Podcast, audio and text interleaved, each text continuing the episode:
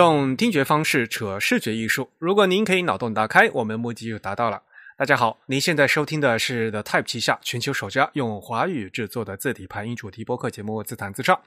我们的字是文字的字，关于文字的畅谈，而不是弹唱。我们开播七年以来，播客固定隔周二定期播出，从来没有跳过一次票。我是您的主播文川西畔东营居 Eric。虽然在荔枝 FM、网易云音乐、还有小宇宙、Spotify 这些平台上面呢，都能收听到我们节目，但是还是还是强烈的推荐大家是用泛用型的播客客户端来收听自弹自唱。毕竟我们是一档独立的播客，而不依赖于任何一家平台。我们的节目呢也比较长啊，支持章节的跳转功能，并配有章节的插图。呃，各种泛用型的播客客户端呢都有支，呃，都是能支持的。比如苹果系统自带那个播客 App。嗯，我们主站的地址是 the type 点 com，欢迎大家与我们交流与反馈，推荐使用邮件的形式。呃，我们的联络地址呢是 podcast at the type 点 com，podcast 的拼写是 p o d c a s t，the type 的拼写是 t h e t y p e。如果你喜欢自弹自唱呢，也欢迎加入我们的 Type 的会员计划。我们的播客只有声音没有图像，但是如果您加入我们的 Type 会员呢，每个月可以收到我们精心制作的这个为播客专门定做的扩展阅读，这样你可以一边听播客啊，一边看这个扩展阅读里面的图文啊。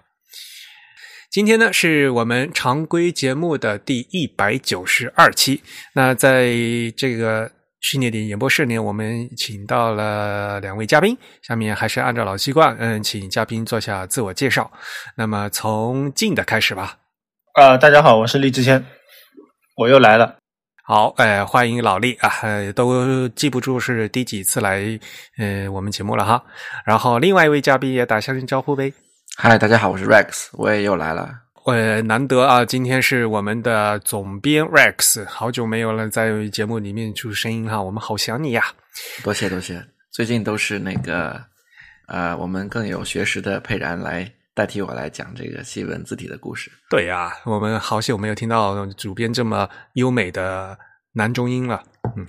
多谢多谢多谢，欢迎两位嘉宾。那在我们进入正式的节目之前呢，呃，念呃，我先给大家念一段这个听众反馈哈。呃，有一位听众呢发来一封邮件，呃，我稍微念一下，题目叫“分享一个有趣的发现”。他说：“主播好，作为一名英超球迷，看球的时候发现其反种族歧视标语 ‘No Room for Racism’ 的排印方式很奇怪。”查了一下宣传之呃宣传材料和球衣臂章，不管是两行还是四行的排印方式，行间距与字间距的都是零，甚至字母 I 的那个点都超过了上一行字母的基线。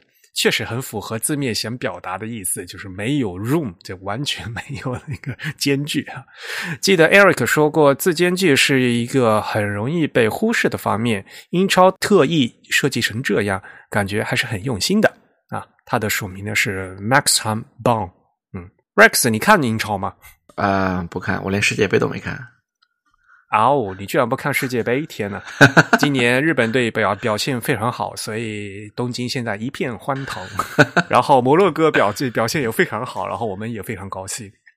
好像英国今年表现也不错，英格兰。苏格呃，威尔士不行，威士威威尔威尔士已经被淘汰掉了，不是？嗯，对对对对对。所以，嗯，他说的那个英超的那个 “No Room for Racism” 的那个标语，可能你们也不知道是吧？我也会把图放到我们的会刊里面去啊。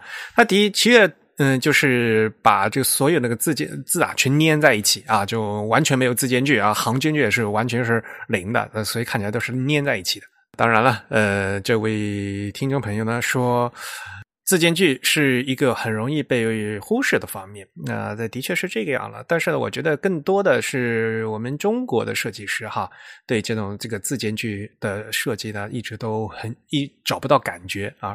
嗯，如果读过像比如说我翻译的小林章先生写的西文字体啊西文字体那本书的话，小林章先生他就说嘛，在设计西文字体的时候，设计字形是一半的功夫，而剩下另外功夫呢，都是要在做这个调整间距啊，所以对于西文来讲，这个字间距呢是非常非常重要的。这其实也是一个非常很有意思的案例了啊。嗯，那我们的听众能看到呃，能注意到这个东西，我觉得也非常有意思。所以呢，今天把这封邮件呢，呃，念出来和大家一起分享。说实话呢，我们的播客呢是字体排印主题嘛，那我们其实仔细的发嗯看一下，我们生活周围啊到处都是字，所以呢字体排印其实就在大家生活的各个方面都有。那么今天请两位嘉宾一起过来呢，就和大家一起来聊聊，其实我们的 Type 啊最近出了一本书。其实我们管这个叫什么？你的第一本字体漫游指南是不是啊？让大家真正的知道，其实呃，字体排印就在大家的身边。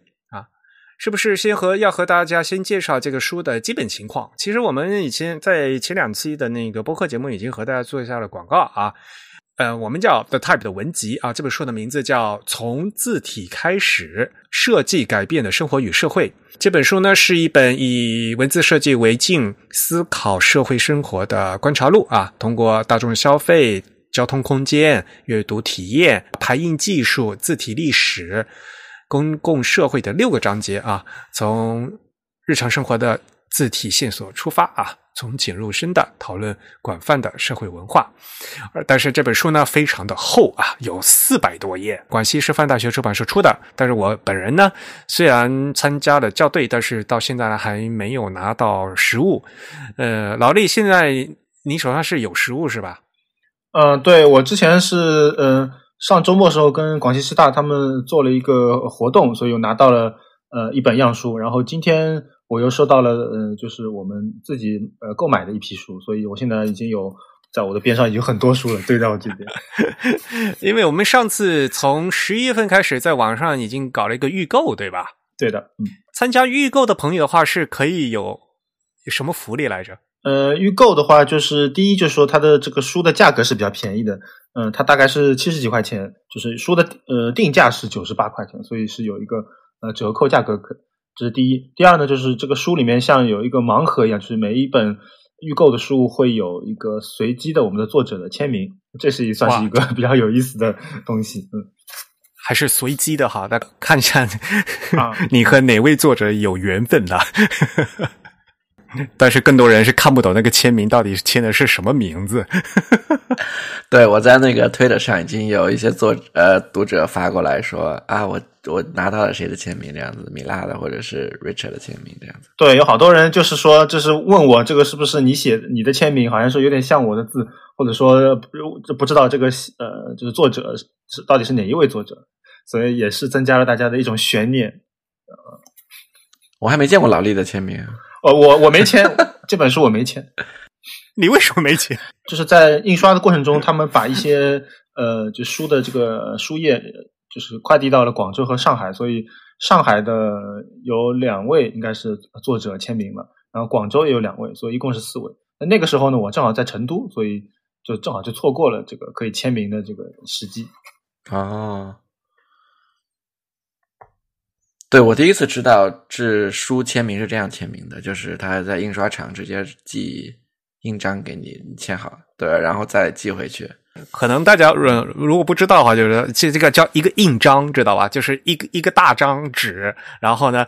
呃，比如说你是三十二开的话，就是嗯一大张纸对折对折对折对折再对折，就是三十二开，然后就是就这样一叠，所以呢，那个要叠完以后才切边嘛啊，所以呢，这个印刷印到一半的东西，然后呢就寄给我们这个作者们直接签名，然后他再装到那个书里面去啊，是这个样子，嗯，好吧，那我们其实应该从头开始说一下哈，呃，Rex 是不是给大家介绍这本书的缘起？因为这毕竟是我们的 Type 的第一第一本原文集吧，按道理来说，对，就就说起来还挺奇怪的，因为就其实咱们已经出了不少书了，各种各样的书，然后但是这本书可能是最早开始大家想要就是做的，因为大概是一七年的时候，咱们做十周年活动的时候在上海，然后那个时候就开始。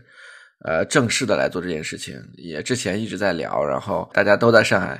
一七年的时候，我们做是十周年节目，然后现在我们已经是十五周年了，是吧？对啊，等于这本书前后周折五年时间。当时是有一家出版公司找我们，然后说呃，然后我们就等于利用那个契机说，OK，那我们正式来做这本书吧。所以就是一七年才开始就正式筹划。对，也特别感谢那个出版公那呃那家出版公司，然后特别一一直对我们特别支持。但是到后面，等一下会讲到，最后还是换了一家 公司来做这个最终的出版。那其实这本书就是内容，其实 Rex 也提到了嘛。我们 The Type 啊，原来叫 Type is Beautiful 啊，到现在就改名叫 The Type。从头到尾，今年二零二二年是我们的第十五年。然后呢，其实我们这十五年里面，在网上也堆了好多好多。文章对吧？嗯，但是这些文章呢，有也很多都 埋在这个网站里面的，都嗯没有办法被这新的读者所发现。而且呢，有些东西也比较散，所以呢，可能就说大家可以嗯说把它这有有意思的东西再稍微整理一下，重新再呃串起来，对吧？再做一本书，是这个思路对吧？对对，之前。比较简单的方法就是说，完全就是，比如说一个做一个散文集、文集的方式，就是完全松散的这样子，也不用做什么连接的一些编辑，就直接一篇一篇文章这样下来。但是我们当时觉得，感觉还是需要有一个平衡，就是从在这个松散的文集跟这个连贯的叙事中有一个平衡，所以当时就呃有了一个计划，就是说呃概念上或者结构上应该是。按一些大的主题来分，然后呃，每个主题之间也是可以有一些呃，稍微有一些这种呃韵这种韵律的这种写作，就是不会说是特别散或者特别这个没有章法啊。所以就是一七年，一七年其实我们就已经有了这个很快就有一个结构了，但是。大概花了两年的时间，呃，我跟米拉会重新编辑、重新写一些部东西，然后再把一些老的一些东西重新编辑、重新呃加工，然后等于到二零二零年才算是把这本书书的这个文字部分写完吧。但是这本书不仅是有文字嘛，还有好多好多图。对对，当时做的时候就觉得哦，就觉得图很重要。然后我们当时有考虑几种阅读模式，比如说你可以只读字，或者是你翻图，也是一个比较好的一个阅读方式。然后当时就一开始是希望这本书本来就是应该是面向普通的读者的，所以就不是说是我们的老读者或者或者是老听众这种嗯对我们东西特别熟的一些读者，就是希望给我们的听众的朋友啊，然后呃读者的家属啊这方这种面向潜在的读者，然后来写的。所以整体上来说，就是希望它比较轻松，希望它比较没有那么 heavy，没有那么重，对。所以刚才你提到这本书的内容，我个人觉得哈比较好的一点，就是因为呃，在其实在中国内部，大家看这个字体的书啊，很多都是呃做翻译引进的，所以呢，就是讲西文的部分比较多。那我们在这次编辑的时候，毕竟哈还是有一个中西平衡，对吧？就是必须要多增加一些那个中文部分的内容啊，中文字体的内容啊。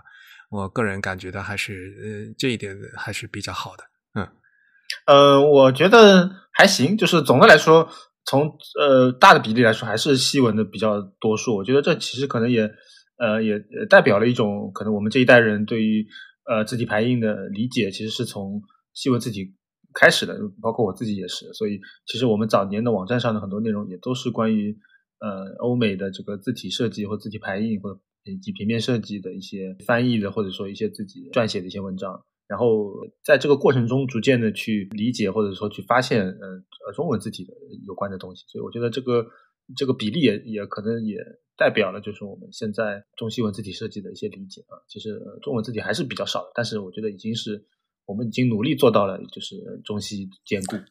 对，就是说，呃，这本书做到几个平衡吧，就希望，因为我面向的是普通的大众。所以我们希望首先做了一个中西的平衡，就是你们、你们、你们刚才讲到的。然后另外一个就是一个古今的平衡，就是说很多讲字体的书可能一下就会讲到甲骨文上怎么怎么怎么样。我们也讲了很多博客里讲了很多东西，对 是？甲骨文或者是圣书体、罗马什么什么，或者十七世纪，对对对。然后这是很显然的，所以我们也想讲一些今天的一些东西，今天的街头，今天的技术，今天的一些议题。然后内外呢，就是说，我们其实作为一个组织出的大部分书就是比较内的，就是针对的是比如说设计师或者是专业人士，或者是呃对我们比较了解的一些读者。我们现在就是希望这本书是可以 cover 一些比较呃行业外的或者是专业外的一些一些话题，把一些感兴趣的读者，但是对我们这个领域并不是。很熟悉的读者，对字体和视觉文化不是很熟悉的读者，可以带进来我们这个世界，通过这个将字体作为一个镜头，然后来看看周围的这个呃视觉世界或者是社会。所以就是还有一个内外的平衡啊。所以你这个内外的呃不不是国内外的意思，是那个呃设计圈内外的意思，是行业内外的意思，是吧？对对对对对对对，好吧。呃，所以 Rex 是不是还是要和大家介绍一下这本书的作者？到底有啊？这本书作者就是呃呃，我们的书的作者就是 The Type 来编著的，就是整个作为一个机构来编著的。然后其中啊，参与到具体某一段你可能见过这种呃熟悉的文字的作者，就有啊，李志谦，有天格斯，有我，有 Richard，有谭佩然，有。William 有刘庆，有吴涛，有陈奇瑞，有孙哲，有石原，有陈竹君，有呃，就是 Joy，还有钱正宇，呃，当然还有最重要的，最重要的就是有米拉呃米大编辑的全面的这种呃编辑跟呃补充啊，就等于说是其实是一个比较团队化的一个合作吧。我仔细看，好像我写的就中间就。就一节是我写的，其他的我都没见过，就是。因为你已经不认得你的文字了，因为已经被米拉升级到二点零了，好吧，太厉害了，嗯。那么你是不是可以具体的跟大家介绍一下这个书的内容啊？大概分六章，我其实刚才也跟大家稍微过了一遍，你是不是再跟大家具体的说一下？当然了，里面有很多图，就肯定是不用说的了哈。我们这次是花了血本，因为 这个是全彩色的，对吧？这个呃成本也非常高，但是我们希望就是让这个图的展现好一点，所以就必须彩色印嘛，对吧？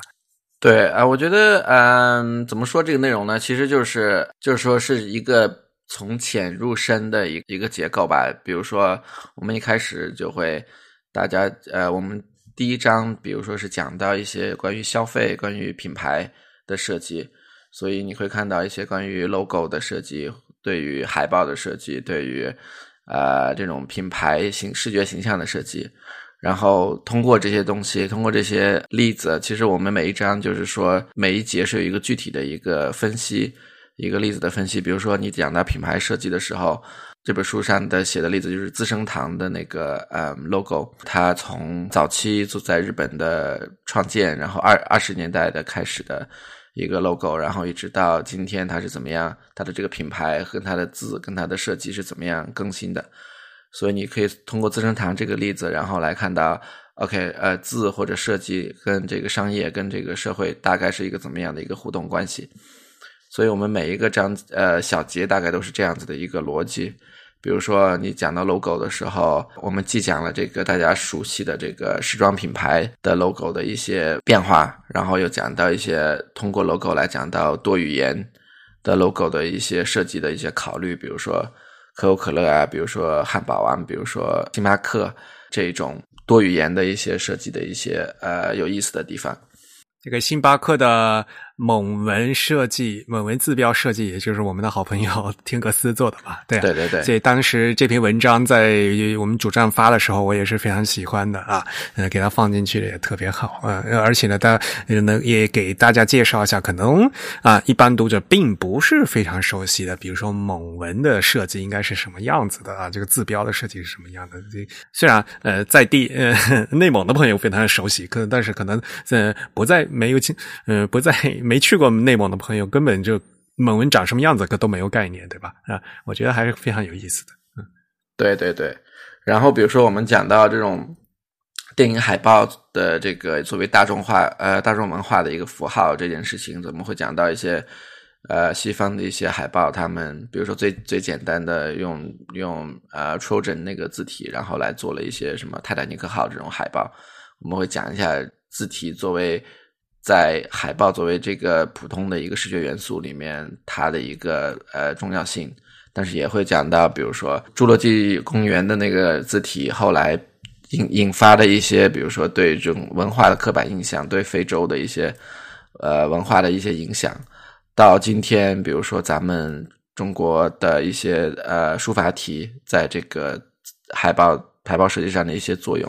就都会提到，就大概是一个这样子的一个叙事逻辑。对，挺好的。嗯，当然了，这些所有内容既来自我们嗯 The Type 有主站的一些老的一些文章啊。呃，那当然里面说的一些内容，其实我们在比如说，如果讲到这些海报经典字体来自那个图拉真柱嘛，对吧？那图拉真柱其实我们在播客里面也是讲过的啊。有有兴趣的朋友可以飞翻回去听。呃，像比如说那个侏罗纪公园的那个 l o y l a n 那个字体，对吧？其实我们在节目里面也是说过的啊，像诺伊伦是那个第一百七十九期我们播客的奥芬巴赫鲁道夫啊，我们也提也给大家介绍过了。所以呢，这个如果一开始呢，可能大家不知道这款字体是什么，然后通过你知道这样字体是什么，然后再翻一翻他以前的故事，然后如果有兴趣的话呢，再顺便来听一听我们的播客啊，所以这也是一个很好的一个方式。对对对，就是从身边的一些议题，比如说我们谈到这个宜家二零零九年的时候更改了字体，然后就谈到他为什么会修改这个字体，跟他的这个品牌是一个什么样的一个关系，然后由此来提到一些，比如说大家常见的一些 logo，比如说百事可乐或者嗯伦敦奥运他们的字体为什么设计的那么丑，或者是或者设计的是故意那么丑，为什么会？故意的往丑的方向来设计，就会讨论到一些呃这种文化呃文化层面的议题。嗯哼，宜宜家反反正换了两三次的字体，每换一次都是被骂的，从来没有被表扬过。对，我觉得这个宜家这个事情也看出来这本书的那种年龄，因为当时写文章的时候，宜家刚换成了那个系统字，那个 Verdana 对吧？嗯。对啊，今天出版之后，宜家已经换了不知道多少套字体了，两套字体了，他已经有自己的字体了，对吧？啊，没有，那后来他换成 Lotus Sans 的嘛？OK，我以为他是有有一个什么宜家 Sans 还是什么的。然后就从这个消费品这这一章节，我们到第二章，就是大家就会呃这本书就会聊到这个在空间呃在城市中。这个字或者设计的一个重要性，比如说最明显的，之前我们早期讨论过很多的，就是高速公路的这个字体，就是可能会从美国、英国、法国一直聊到内地、台湾还有香港，设计上的一些考虑，然后设计上的一些互相的一个影响，然后设计的这种过程，然后然后然后都会聊到。我个人呢倒是非常呃喜欢的是关于港铁的那那一部分了，对吧？毕竟地铁送还是非常有名的一款字嘛，对吧？对对对，像港铁其实就是对国内的这个地铁的这种视觉遗产影响很大嘛。比如说港铁从它的书法的这种字写站名到它的整个东中西的这个啊中西文的这种配合。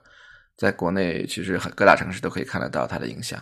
港铁那个有真的好多页，我当时看的时候我就觉得有点，是不是有点就是胳膊肘往里拐？我们给柯老师 做了很多广告。就是我们可能当时想写的是从街道，然后到地下，然后又回到这种呃街上面，然后就谈到招牌。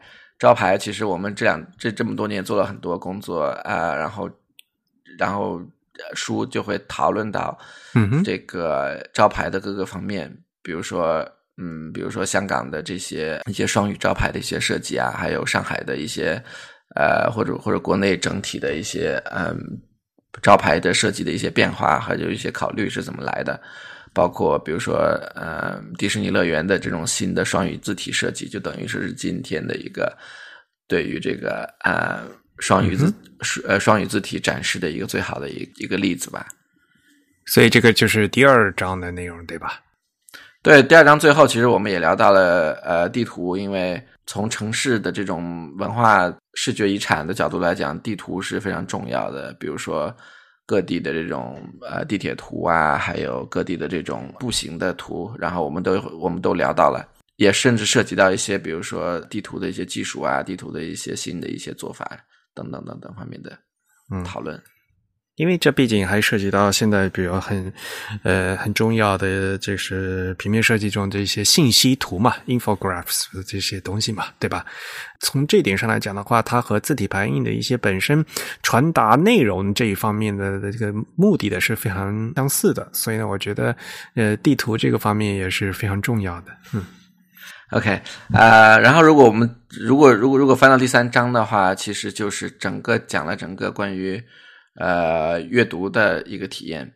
那么从一开始就是我们谈的比较多的就是这个封面设计。封面设计，比如讲了 Peter Mandelson 这种当代的美国设计师他的一些设计的想法，然后又回到呃中国，比如说当年呃闻一多啊、钱君陶啊他们的一些呃早期在民国的时候的一些设计。然后又回到，比如说讲到呃企鹅这些呃英国企鹅这些特别经典的一些设计方法，就是我们就想从公众能看到的一些熟知的一些，比如说封面这个方面，然后来走入到公众不大清楚的一些呃环节，比如说下一下一节就会提到了版式跟网格的一些变化，比如说包豪斯它带来了这种不对称的变化，呃不对称的版式。然后带来了网格，然后网格是怎么样影响到我们今天的一些书籍的版式的设计？呃，然后进一步我们会聊到，OK，书有封面了，有版式了，但其实书本身的的它的那个物理结构，它有多厚，有多薄，用什么材料，是彩色还是黑白，用什么装帧，啊，其实都是不同的设计师细心考量过的，然后都是可以都可以讲一些一些很有趣的故事的。但是我们后面也给尽量嗯提到了，就是现代的，比如说电子书的一些东西，对吧？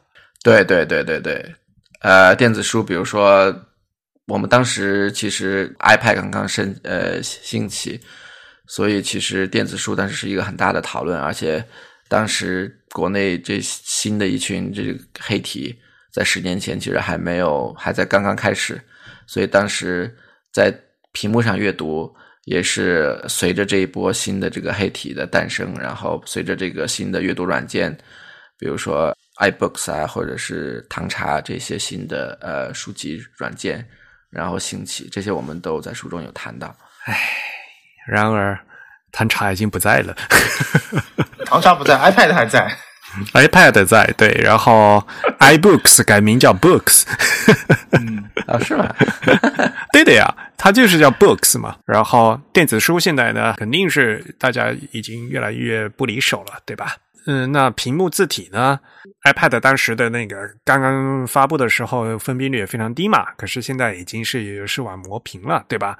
啊，那原先关于这些呃低分辨率下屏幕字体的关于渲染的各种讨论，对吧？到后面，现在呃，关于屏幕字体到底需要不需要做优化的事情，对吧？这个都，哎，想起来这个好像还是昨天的事情，那仔细想起来都已经十几年前的事情了。嗯，是的，是的，说明我们都老了啊。对，还有一个有关的事情就是那个信黑到现在还没做完。信黑已经发布了，但是呢，因为它是在不断的那个扩扩展这个字字符集嘛，对对，自重就没有全部做完。哎，所以做中文字体就是一辈子的事情，所以劳力也要加油啊！肯定要找一个呃其他的方法来做，不能像他们这样 啊。那后面第四章开始就是真正给大家介介绍一些关于技术的东西了，是吧？就是比较硬核的一些东西了。对，第四章是比较硬核的技术，对，讲到一些从金属排印一直到今天的这种桌面排版的一些过程吧。呃，如果是我们播客的老听众的话，那可能听到耳朵都长茧了，因为我在节目老是说嘛，就是我们的那个印刷技术已经经历了三大革命嘛，对吧？从最早的金属活字，到照排，就是照相排版，然后后面到现在的电脑活字嘛，就是我们电脑也也是活字啊，但是是数码活字。嗯，印刷技术的话，那肯定就是像比如说金属活字的话，原来有这个手工排的金属活字和蒙纳基、莱诺基啊。现在虽然我们说莱诺公司、蒙纳公司其实是原来是有一个的那个的金属自动铸排机的啊，这个西方管这个叫是热金属啊，他们到底是什么样一个机器啊？这个机器他们是怎么？嗯，是怎么用的？如何占据了就整个呃西方报纸印杂志印刷的大半江山？然后呢，还开始呢占领了，比如说阿拉伯市场，但是呢，横并一直呢都没有完全的进入东亚。然后照相排版开始兴起，机器出来了以后，呃，它与它相对应的呃字体有什么变化？然后每一次技术的革命呢，嗯，又带动着这个字体要重新复刻一遍。那所以金属的活字被重新的照照牌活字复刻一遍，照牌活字呢，后来又要在运用这个数码技术啊，数码技术啊，就是曾经又有什么点阵字、轮廓字，到现在我们然后我们讲到我们现在熟知的每天在电脑屏幕上面看到的字，所以这其实是一个技术史。对对对，甚至比如说来到今天，我们会谈到这种各个字体的一些技术上，由于这些大的字体厂商还有软件厂商之间的斗争，产生了一些技术上的一些变化，然后会聊到呃 variable font 这种这些新的技术，或者是在云端啊储存的这些技术呃字体的呃技术等等方面的最新的一些前沿的一些东西。当然，最后肯定不要不能错过的是大家人见人爱的 emoji 啊，呃，表情符号啊，各种各样的。嗯，对的，对的，对的。会聊到从日本早期的 emoji，然后到今天 emoji 的一些新的一些文化。对，居然你们放了一个这么大的个 pretzel，pretzel 中文叫什么？呃，碱水扭结面包。好像叫哎呦，这么绕口，好吧，就是那个德国的那种那个，就打一个结的那个面包啊，知道人都知道，不知道人怎么解释都真是不知道。大家直接直接下去吃啊，挺好吃的。Anyway，好，那第四章是就关于这个硬硬核的技术之后呢，第五章给大家讲的是真正的纯中文字体喽。啊，也不是，最后有一个拉丁字母设计管窥欧美文化史，那个也还内容挺多的。哦，对，其实第五章其实就讲了一些字体的一些变化，就是也讲到中国的这个以宋跟黑两个例子来讲，然后西方也讲了一些，就是按照一个大致上的一个历史，从从意大利的老老呃老式的这种罗马体到今天。最新的美式的这种呃，我们在呃总统选举中都可以看到的这种新字体，它的一些流呃过程。你们好厉害呀！把这么长的历史就写这么这么几页就写完了。因为是给公众看的嘛，如果大家要想要了解更多，那当然要听我们的博客了，对吧？我博客做了七八年了，都还没 都还没有讲到那个现代的字体，多不容易，嗯。然后最后一章是什么？设计的格局比我们想象的更大啊！对，就是讲我们现在回到一个更广泛的一个语境下，就是整个社会、整个公众参与，然后字体是怎么样，或者设计字体为核心的这种视觉文化是怎么样，呃，扮演它一个角色的。比如说，我们会从文字视觉遗产的这个角度，比如说会讲到。呃，霓霓虹灯，比如说会讲到香港的北魏体，比如说会讲到上海活字的一些工作，就是讲到怎么样挽救我们的这个呃身边的这个以字体为核心的这种视觉文化。然后另一方面，我们会讲到设计或字体是怎么样参与进一些社会重建的，比如说二战之后在英国的一些社会重建的一些工作，是通过一些最核心的平面设计公司，然后来。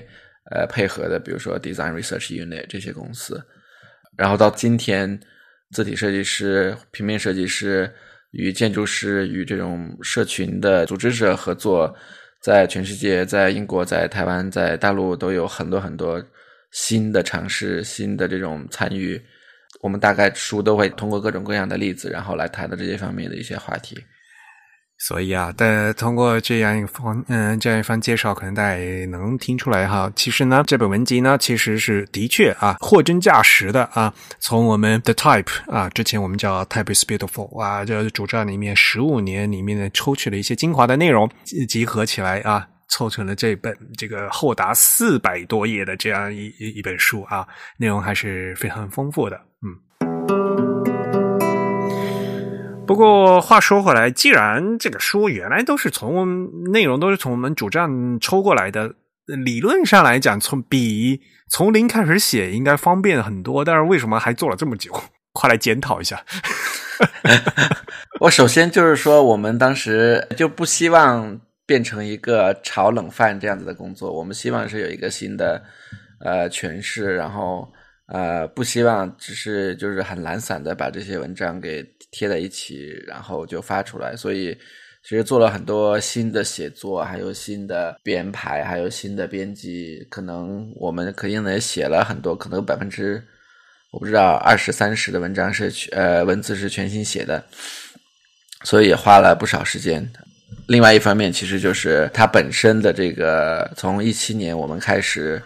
考虑做这本书，然后到二二年审核出来印出来，今年其实也经历了，比如说我们的出版方经历了一些变化，因为疫情的原因啊什么的，呃，设计方面也经历了一些大的调整。到今天大家看到的这个版本，也是我们的好朋友呃大气设计多年来陪伴我们到今天，然后不辞辛劳，然后来然后来做出来的。然后还有另外就是图片非常非常难找，就是要联络各方面一些很奇怪的呃很难找的一些人还有机构，然后来让他们来呃允许我们用他们的图片，所以是一个非常啊长期跟这种繁荣的一个工作。是太不容易了，不过大家也想想嘛，疫情也都三年了，对吧？呃，这个事情，对我一我一开始看初稿的时候，是二零二零年的时候，嗯，差不多啊，那时候呢，就是。一开始就你们说是文集嘛，那然后我想，那那那那都肯定都是老文章了。结果我都看了一些稿子，我看了我自己都我都觉得，哎，这个这这个是老文章，我们自己感觉都像是新文章一样。对，是写了很多新的东西，就试图把这个逻辑啊，试图把这个，因为有些东西其实我们谈过，我们自己知道，我们不会专门写出来。嗯，对。但真的放在纸上的时候，想要给呃读者一个完整的一个。一个观感的话，呢还是要补一些东西上去，对。不过的确是这个，因为经过精心的编辑了，然后因为原来一些文章的确是我自己，呃，就我们自己写的，后来就觉得啊，这一这一小部分我好像读过，但是被你们这样一连起来，好像哎，好像跟原来完全不一样，就是。老李有没有这种感觉？呃，我拿到这本书的时候，一开始都不知道这个书谁写的，然后我也是跟你差不多感觉，我觉得哦，这个书读起来是挺挺有意思的，好像这些文章我都没读过，但是。读着读着又感觉好像有点似曾相识，好吧？但是我觉得它的好处是，就是说，呃，它虽然是所谓的文集，但其实是用一个比较统一的语气和口吻重新写了一遍，所以你读起来的时候，你是一个比较顺畅的感觉，你不会有这种割裂感，好像是你你你在读十几篇文章一样，你感觉就是一个人写的，就一本书。对对对，所以我觉得这个是阅读体验上非常好的感受。嗯，那太好了。对，因为我跟米拉。尤其是米拉，他的两年来的主要精力都是在让他不要显得很松散，让他有一个完整的感觉。但是，其实书本身，它从设计之前，我们就是想把它作为一个又小又厚的口袋书的感觉。到今天，其实大概还原到了当时的一个场景，就是希望大家可以放在厕所，放在随便包里面，有空就随便翻一翻。就是我们不想做成一个什么。很严肃的，或者是很庄重的一个纪念，或者是很庄重的一个精精装的东西，其实就是大家翻阅了解到一点是一点的这样子的一个呃态度。四百多也不够，也不小了，但是这是一个瘦长型的一个开本，对吧？对，大概是可以可以说是呃。巴掌大小嘛，这个不能哈，要比较大的人，比较高，手比较大的人，看你的巴掌有多大是吗？大概有没有 A？是不是 A 五啊？A 五没没没没没这么长啊，就是就是纵横比不一样。对，一个小砖头，小砖头，小砖头，很洋气，知道吧？瘦瘦长长的，就就很像那个就是就是洋书，就是不是那个普通的那个纵横笔，这有点像本小字典，我觉得就是跟字典这种感觉很像。哦啊 no，然后是装帧也还 OK 是吗？因为我还没有拿到书，所以嗯，这里应该只有我拿到了这个装置，我觉得还是比较好。它是用那个呃，就是那个锁线的那个呃裸极的，所以它这个锁线空极空极啊，首先是锁锁线装，所以呢你是完全可以摊平的，对吧？嗯，对的。然后因为是空脊的，所以呢那个就是封面的那个那个背啊和那个书籍的背是分开来的，对吧？中间有空洞啊，如果你摊开来的话，对吧？对。然后这个纸非常非常轻，所以就是拿在手上，就是这个书虽然小砖头，但是还是就是很很轻松的，就是可以可以在手上掂量掂量，不是那种很很压手的感觉。就是很像那种那个原版英文小说的那种专门那就是那个 softback 的那那种英文小说的那种感觉，就是对对对对对对吧？啊，但是我不知道大家读不读英文书，所以我这么讲，大家你能不能脑有没有那么概念哈？就是很像那种，虽然我手上我没有拿到实物。对，当时其实对设计的时设计的时候也是就是参考了很多西方的书，然后。当时找那个品相白一点的轻型纸，就找遍了所有的纸上都找不到。然后，哎呦，这两年那个这这个轻型纸啊，哎呦，五年以后终于找到了。哎，真的真的是，现在这个纸，洛阳，嗯，不是洛阳纸也贵。哎，现在是物全球对呀，哎，真的是很不容易。嗯，对，但这本书就是大家最近跟拿到跟我们反馈的是对书的封面。呃，有各种各样的讨论，就是呃，来来来，这个到底是美丑好坏？来来来，反正我觉得不好看。对，我们的团队内部有人觉得不好看，有人觉得很好，然后读者也可能会有这种反馈。啊，它的设计就其实是一个呃三个字体从楷体到宋体到黑体的一个变化，这样子的一个。呃，很生硬的，说很或者是很明显的这样子一个变化，对，就太生硬了。就当时概念上，我们就觉得我们也很喜欢，然后做出来觉得非常不是传统的那种很讨巧的商业的呃封面设计，是一个很呃很有意思的一个呃很粗犷很有意思的一个呃一个一个结果。我不知道老李喜不喜欢。呃，我其实一开始看到那个设计稿的时候，我是觉得有点奇怪的，而且。我第一眼也没有 看出来这个字体的变化，你居然没看出来？对我没看出来，我就觉得哦，这个设计的真丑。没有，我觉得如果连老力都没看出来的话，一般读者更看不出来的，这不是？嗯嗯，但我看了第二眼、第三眼，我就呃开始看出来了，然后我也呃明白它是这样一个一个渐变的，呃不是渐变，就是这样这应变，这不是渐变的，应变对对应变的一个。然后然后我我看多了觉得还行，然后我收到了这个实际的书以后，我。呃，我觉得这个这个字体的这个给人的这种呃奇怪的感觉反而更弱了，因为我我更在在乎它的这种物理的感受，它的这个质感，它的这个重量、厚度，有实物对对对，还有它这个黄色，因为很抢眼，所以可能就是让这个这个黑色的这个字就显得比较可爱一点。哎，我们的 Type 肯定是屎黄屎黄的，所以适合放在厕所。对，希望大家都放在放下手机，在厕所好好读一读。对，可以翻翻，对呀，翻翻翻纸质的书总是有好处的。对对对对对。嗯，对于这本书内嗯内部的设计，你们还有什么好要要说的吗？呃，我看到有些那个间隔号有点奇怪。哎，这个排版我就不说什么了。哎，这个这本书从头到尾就是大气公司设设计完了以后，也修了好多稿，嗯，然后后面就直接扔给那个出版社了嘛。然后出版社排了以后改的改的乱七八糟的也是。啊，呃，我们要首先呢要非常感谢呃汉仪公司为本书提供了字体的赞助。啊，这本书呢是用呃朱志伟先生设计的玄宋啊汉仪玄宋排版的，但是呢这本书的西文部分呢，我嗯设计师用了一款西文字体叫叫叫什么？Grad 是吧？嗯。就没有用玄宋原本的那个西文啊，而是 grade 还是 grad，我不知道怎么念啊，g r g r a d 啊，grad。嗯，为什么他不用原原配的那个呢？就是当时我记得宣传的时候说，这个玄宋的这个拉丁部分还是就是就是设计的很好的啊。对呀，我个人还是蛮喜欢，就是夜玫瑰设计的玄宋的西文部分还是蛮用心的啊。但是，所以你要去问设计师啊。就 grad，反正我就是觉得这个字母 e 我看着特别难受，因为它那个。那个横杠是斜的，所以我就是在这个阅读的时候总是会干扰我的这个视线。嗯，那它这个是一个典型的那个美国的那个 Scott 的 serif serif 字体嘛，嗯。呃，斜的不斜的，就是这个倒无所谓啦。但是我就觉得他为什么要用那个伪斜体，我就一直百思不得其解。就明明有 italic，他不用，他用伪斜体。对，然后我还看到有那个 fi，他没有那个把那个盒子打开，就是看起来就是有点。对，就是他虽然中西混排，他特地用了一个专门的西文字体，但是呢，他没有发挥出这个西文字体原来这个该有的这个效果啊。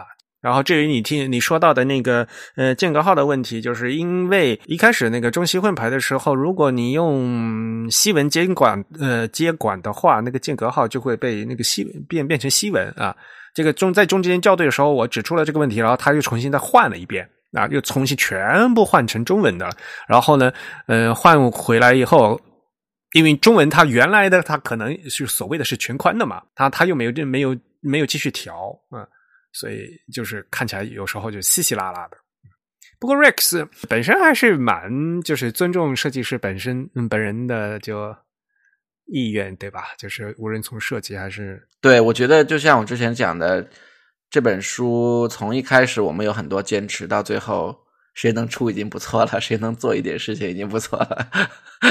开始的时候我们会希望啊，我们要这样，我们要那样，我们要，但到最后其实。呃，尤其是这种跟出版社合作正式出版的书，跟就是跟我们自己呃自己以前呃做的一些书可能会比较不一样，因为流程上还有各个方面的这种干涉，还有参与，还有整个时间的都会大大加多和大大的缺乏控制，所以呃确实比较不容易。我自己也在做嘛，去年也做了两三本书嘛。哎呀，每次和这个出版社啊斗智斗勇啊，哎，真是的。是的，是的，其实是你也知道，米拉那个人已经很挑剔了，但他很多时候他他能放弃的东西，说明我们一般人已经 push 不了太多了。哎，那时候我也跟我也在跟他说嘛，哎，有些东西到到但是到到了最后你就得选择嘛，对吧？嗯，是啊，是啊，是，好吧。嗯，但是不管怎么样，嗯，我们还是希望呢，读者朋友们能够喜欢这本书。如果呢，你觉得这书有意思呢，也可以介绍给嗯你周围的朋友们，好吧？好吧，那其实相信听到这里的话，我们听众朋友大概呢对我们这本书有一个大概的印象了。那么你们是不是念一段，比如说你们最喜欢的，或者说最推荐的你一段文字，跟 Rex 先来？我看看，我想，我想念这一段，就是呃，在中间一百零一百一百多页，一百零八页这呃这一段，就是讲城市招牌的这一段。我来念：城市的管理者也忽然意识到，廉价易得的数码喷绘招牌，让民间野生视觉文化变得可以清理，使之官方化、系统化。比较普遍的是，近年来各大城市正在进行的清理的某些街道亮丽的新面貌。连成一溜的门楣上镶嵌着无意的亚克力凸字，表情单一的同一种黑体字，表情单调的板桥表情单调的同一种黑体字，俯视着并不觉异样的来往路人。这在使得城市面貌统一有序的同时，也引起了是否要保留历史风貌和地方特色的争议。与之相呼应的是，欧洲城市在如火如荼的进行的城市更新运动。英国东伦敦沃森区的居民发现，当地的商店、小店全部都焕然一新，所有的店铺都换上了统一的喷绘招牌，单色上印着干净时髦的无衬线字，取代了以前由店主精心设计的或者是胡写乱画的招牌。全球连锁的咖啡店和开了数十年的波兰小超市都穿上了同样的衣服。建筑批评家欧文·哈斯利。对此评论道：“来到这里，仿佛过去没有发生一样。”我选这句，因为一一个原因是我当时也在这个沃森斯呃呃沃森区住，就是看到这些招牌，觉得不可思议。然后当时国内其实也有很多呃各地政府有这样同样的举措。原来英国也有，所有的 店都换成对，就换成一样的。但英国是不是黑白的？应该放一个那边的英国的招牌，呃，对照片就放在那个对比一下通讯。对你拍张照片，我放到通讯里去。好的，好的。我觉得就是，其实就是这些字换上了统一的漂亮的这种招牌之后，大家发现啊，我们以前知道的那个城市已经不是以前那个样子了，已经换成了一个没有历史感的一个东西。所以你走在街头，你就会感觉到啊，我没想到这些招牌以前是那么重要的。唉，这个招牌，唉，城市文化景观的一部分嘛，对吧？嗯，我们之前不是也做了那个上海影字嘛，对吧？这个影字，影字，也就是因为它是隐藏的字嘛。那本书也还获那个入选东京 TDC 了嘛，个人还是非常喜欢的。嗯，好，感谢 Rex。那么接下来，呃，老李，你挑一段来念念，你觉得你喜欢或者你写的都可以。呃，我我挑的是二百九十二页的这个黑体部分的最后一段。我觉得，因为就是要去成都的这个活动，参加一个活动，所以没有来得及赶上这个签售。那我去成都其实是做了一个分享，然后在我的分享当中，其实我就其中有一个话题就讲到了那个呃，我对于近二十年来中文黑体字的一个收集和分析吧。然后我统计了一下，大概呃近二十年来，嗯，中国人字体厂家出出品的黑体字，呃，有超过一百款，所以这个数量是很惊人的。嗯，然后呃，我也再读一下这个当中呃关于黑体字的一些介绍。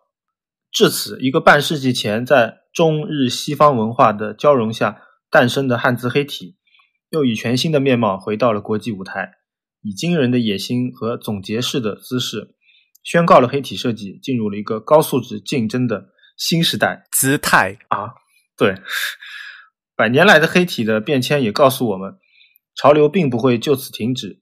一方面，由于商业设计啊，由于商业社会趋势的变换，大众审美焦点的转移，直白的黑体时常要让位给更加典雅、与传统文化更接近的宋体和书法体。另一方面，中国平面设计的成长也催生了更多风格杂糅的新式字体，不断用于新兴的商业模式和媒介中。在各种多元设计风格兴起的未来，黑体在公共文字设计中的权威地位仍将反复受到新的挑战。好啊。我刚刚在上期播客跟说过，黑体太多了，在和 方正的那字体设计总监汪文先生一起在抱怨这个事情啊。不过，对吧？嗯，黑体兴起有它的背景，然后呢，我们也在这个历史的潮流正中间，对吧？那之后会怎么样？我们呃，这个历史要我们大家一起来写啊。对，而且这是一个全球趋势，也不只是中文黑体很多，就是西方的这个无线线字体也是这个近呃近二十年来就是蓬勃的发展。井喷，嗯，对，是的，而且你相对来讲的话，呃，无衬线体的历史非常短嘛，所以它发展发展也是可以的，是吧？对啊，它是等到十九世纪后面才才出现的嘛，之前都都都没有无衬线体嘛，对吧？现在好像说啊，西文两大分，呃，就是一一说西文字体分裂啊，就是衬线体和无衬线体，好像是相提并论的。其实，呃，衬线体和无衬线体它们历史这差的太多了，就是根本就是嗯不能相提并论的。分衬线体一千年，无衬线体一百年。嗯，对啊，就是这种感觉。嗯。好，我要念什么呢？就是下面轮到我了。呃，因为这篇这么大本书，好像中间只有一小节是我写的，我干脆就念一段我我自己写的吧。就是我写的那篇，就是那个一张明信片的诞生的最后一段。嗯嗯，是在书的第二，呃，我看一下，是书的二百零五页。因为这篇介绍的是一张明信片，然后呢，其实是就是讲，嗯、高杆先生啊，日本。东京新宿区的一家印刷作坊啊，依旧坚持用传统的金属活字技术，在印制这个明信片和呃还有名片这些呃传统的呃工呃印刷品。嗯，那么在这篇文章的最后一段，呃，我是这样写的：嗯，将印好的明信片摞整齐之后，就是包装出货。几千张明信片，也就是一个小纸箱的体量，在距离嘉瑞工坊不到一百米的地方，就是著名图书经销公司株式会社东贩的仓库。有近七十年历史的东贩公司，每年有四万亿日元的销售额，每天都从仓库用吨级卡车运载出货。但是现在的图书里，却难以找到一本用活字印刷的了。嗯因为那篇文章主要是介绍的是这个手工活字啊的技术，而现在呢，就在嘉瑞工坊的旁边啊，那个东方公司呢，它虽然我我这边我这段文字上写的就是是，呃，现在的书呢已经都不用这个活字了，但是呢，其实就在十一月二十八号呢，日本东方公司刚刚公布了它二零二二年财年的这个业务概览，然后呢是大幅度的赤字，就是哪怕是现在的图书公司已经成为夕阳产业了，对吧？现在大家知道，呃呃，出版业呢并不是非常前景，嗯，并不是非常乐观。我在这篇文章里面原来写的是说，签字呢已经没有在现在的纸质书上出售了。可是现在我们看到的事实呢，是连纸质书这个东西也已开始嗯夕阳落山了啊！因为现在越来越越多的电子书呃在成为大家快销的对象。反正也这个历史的车轮就是滚滚向前的，就看我们大家呃是否呃对我们自己的呃活字文化和对我们这个呃视觉文化呢有多大的这个呃依恋了，对吧？差不多就这样，有没有想说的？我觉得大家最后可以每个人就是说一句广告语，然后推销一下这个书。啊，你说呀？我觉得这个书还是非常的难得，或者可能可以称为现象级的一本书，因为我们其实这两年，呃，或者说这近十年来，我们有很多的翻译的书，呃，包括那个艾瑞克也翻译了很多书，呃，我也翻译了一些书，就说很多书，呃，当然内容是很好的，但是都是西方人写的，但这本书呢是。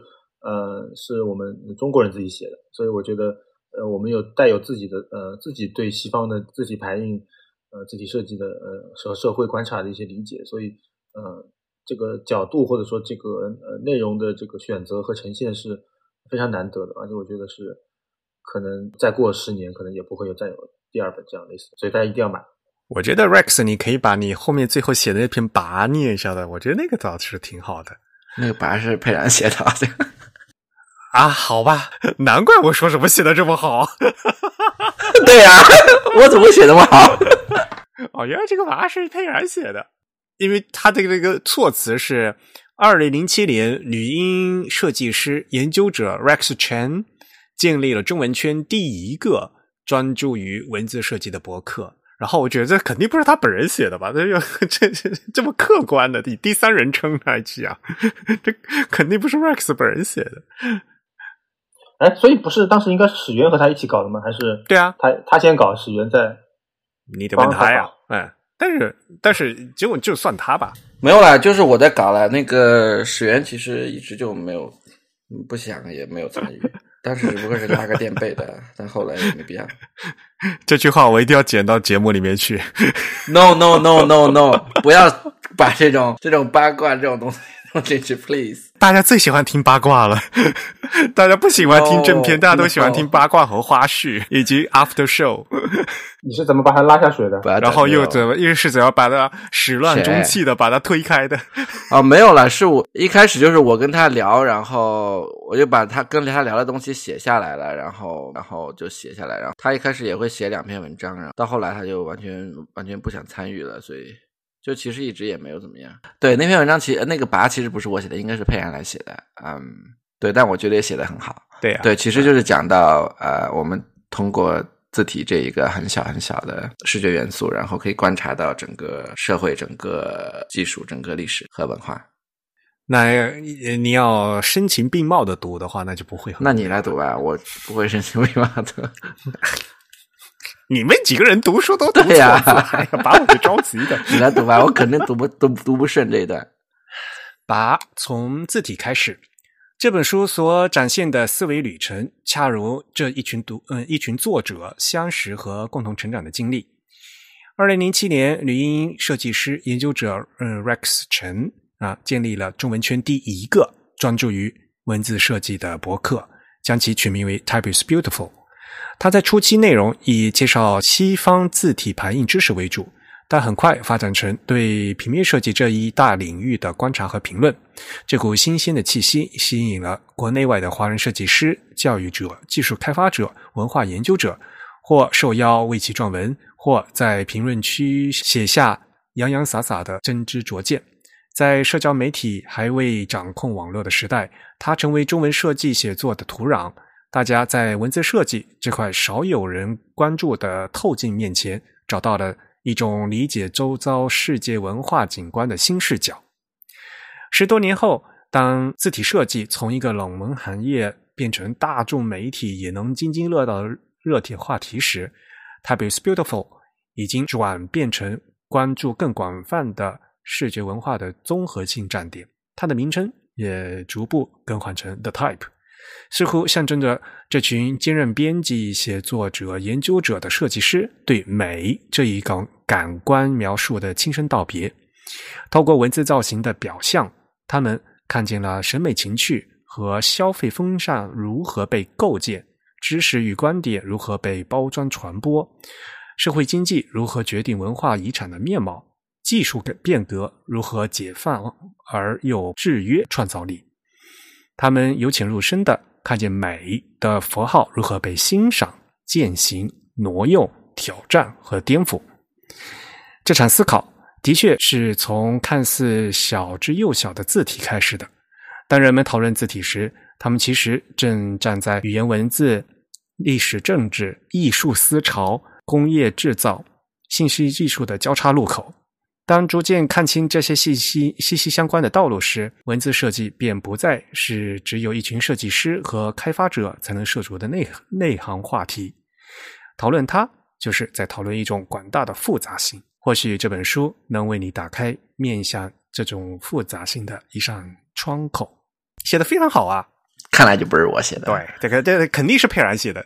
这个周遭世界的文化景观的新视角这种词，只 只有佩然能写出来。对，写的很好，写的很好。嗯，其实我就想刚才老李说的，其实，在我们当时写想想做这本书的时候，其实想找一个西方的或者在日本的一个呃类似的书，然后来。来参考一下，但其实都没有找到，就没有这样书吧？要不然就是不存在。嗯，对，又可以从字体讲到各个方面，又可以有很多图文并茂，又可以有深有浅，其实都没有这样的书。对，感觉在欧美好像也不太有这样类似的书，就是要不就是太专业，要不就是呃太太太普及。嗯，就是像这样包罗万象、浓度这么高，又是设计成那么一本小书的书，我觉得真的好像也没见过。嗯，像早年我和吴涛翻译那本《Just My Type》嘛，对吧？就是字体故事的话，其实也是一个外行人在写。那作者其实他是个记者嘛，对吧？而且呢，就这样的话，他就没有这种。当然，这是属于就所谓的科普嘛，对吧？只有浅没有深，然后呢就没有扩展，那就限于字体而没有呃呃扩展到这整个平面设计以及社会观察的部分啊。所以就没有像我们这样一个就是能放涉嗯，就是涉及面这么广的一本书，嗯，所以你说它是一本字体的书吗？也是。你说它不是一本字体书吗？它也不是，因为它不仅是字体，毕竟我们这本书叫从字体开始嘛。嗯，越说越感动。好了，那是不是要跟大家说一下怎么样能买的买到这本书？现在呢，已经刚刚开始，呃，刚刚印好是吧？逐渐开始上市。老李，你。国内现在铺货的情况，你跟大家介绍一下。对，呃，很多预售的呃朋友们已经拿到了这本书了，然后也在那各种呃朋友圈或者是社交微博什么都都发图了。然后呢，还有一些人没拿到，也有人问我，嗯，我估计可能是因为物流或者疫情的原因，所以有些地方它可能就速度会慢一点。但是应该就是如果你已经下单了，那应该就是在下周就会陆续的收到这本书。然后我们呃现在还有一些。呃，因为预售有一千本那个就是签名版，对，如果要抢的话，赶紧要赶紧抢。因为是广西师范大学出版社出的嘛，那反正在国内的话就是正常的发行渠道啊。呃，在之后的话，应该各大电商就是都能买到吧？啊，是的，对的我们有一个独家销售的一个保护期，嗯，但是也好像已经到了，就可以在我们网站上，还有微信，呃，还有这次这期播客。的 show notes 里面都可以找到购买方式，所以之后呢，大家就可以呃都能买到了哈。而且呢，我们也非常非常的希望，就是如果大家呃读了这本书有什么感想之类的，或者有什么呃一两句话的心情反馈也也很好，都直接跟我们联系。啊，呃，给我们一些反馈啊。作为一个作者的话，我们最最高兴的就是能听到啊，来自读者们的反馈啊。大家对有呃有什么批评意见都可以提啊。那当然了，因为这本书里面其实是我们十几年前的一些东西，里边可能会有很多，万一有一些呃疏漏的话，还请大家多多包涵啊。嗯，还有很多人想就是在海外想买这个书，我现在就在海买，我现在就想买，怎么办？对，呃不对，那这怎么办？怎么呃呃，就我那个对伦伦敦办公室或者东京办公室发货，如果海外有呃需要的话，大家可以邮件我们，我们从东京、伦敦跟西雅图可以发货给呃离得比较近的读者们啊。家你看，你看我们的呃 The Type 的网络很厉害的啊，东京、伦敦、西雅图。但是这个邮费可能比这个书本身还要贵，我估计。一定的，啊，嗯，不过反正这个只是时间问题了，嗯、因为这毕竟是正常渠道出的书啊，这所以呢，呃呃，就是迟早都能买到的啊，嗯、这个就是如果你希望想早点买的话，可以直接跟我们联系啊。好吧，那接下来呢，给大家介绍一下我们十一月份会员抽奖的结果。那我们十一月的奖品呢，就是这本书啊，从字体开始改变，呃，设计改变的生活与社会。那恭喜 ID 为 Mookie 的会员获奖。那么我们呢也会直接呢把这本书呢寄给这位会员。嗯，这个会员跟我们通嗯跟我们联系了没有啊？这个联联系方式好像还没有。啊是吗？那请获奖会员直接呃要回复我们那个邮件哈，嗯，就是我们那个每个月给大家发的通讯啊，嗯，告知我们这个邮寄信息，以便于我们把这个实物呢呃寄给你。我们的会员的礼品呢是全球包邮的。好，大家可以从各种社交网络上关注我们啊、我们在新浪微博、微信公众号以及 Twitter 上面的账号呢都是 The Type 啊，T H E T Y P E，而在 Facebook 上面呢也能通过 Type is Beautiful 找到我们。当然，大家更可以在我们的主站啊 The Type 点 com 阅读更多的内容，并关注更新。还是那句话，欢迎大家用邮件的方式来给我们写网反馈。我们的邮箱是 podcast at the type 点 com。podcast 的拼写是 p o d c a s t，的 type 拼写是 t h e t y p e。本期节目由 Eric 主持，呃，我们请到的嘉宾是 Rex 和李志谦，我们讨论的话题是呃 The Type 新出版的文集《从字体开始，设计改变的生活与社会》。感谢大家收听本期节目，由 Eric 在 Mac OS 上剪辑制作完成。我们下期节目再见，拜拜。拜拜。拜拜。